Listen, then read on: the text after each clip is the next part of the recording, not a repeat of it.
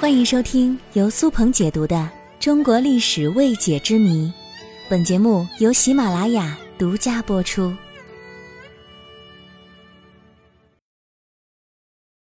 慈安太后死因之谜。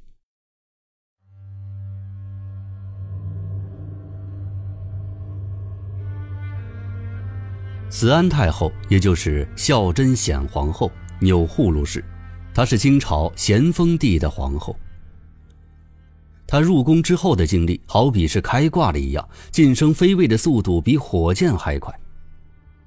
她在咸丰二年（公元1852年2月份）才通过选秀入宫，在当年的四月份就加封为珍嫔，五月份加封为贵妃，六月份的时候就被立为皇后，十月份就行皇后册立之礼，正式成为皇后，时年十六岁。可是，在光绪七年，慈安太后突然之间逝世，终年四十五岁。这慈安太后生前身体比较健康，并没有什么重大疾病，就日常患病频率来看，还远远少于慈禧。由于慈安太后的死亡太过意外，一时之间是流言四起。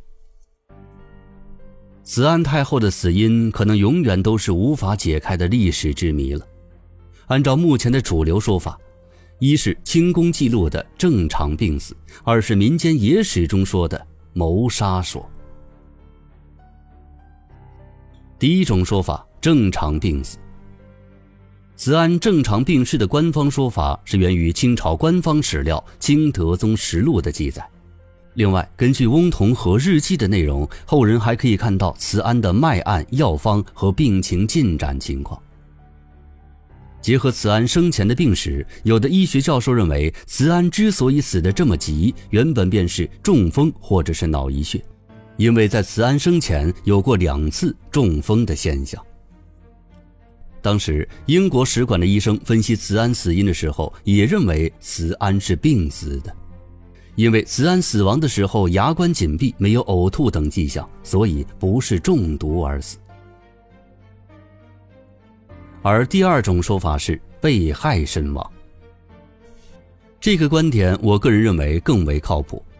慈安作为咸丰的皇后，地位是要高于慈禧的，但是慈禧是同治的母亲，以慈禧专横霸道的个性来看，必然不会甘心屈于慈安之下。咸丰皇帝去世之后，不仅没有处理好辅政大臣和两宫太后以及众亲王之间的权力关系，更是没有安排好慈安和慈禧之间的关系，因此慈安和慈禧之间必然会发生矛盾。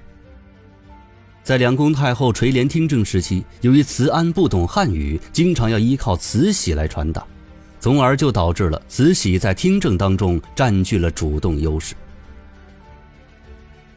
而慈安和慈禧真正的矛盾爆发是在安德海的事件上。安德海是慈禧非常信任的太监，他经常狐假虎威。有一次，他在慈禧的默许之下，乘船南下，一路的招摇纳贿。这件事情传到宫中之后，慈安太后联合王爷一心，令山东巡抚丁宝桢直接处死了安德海。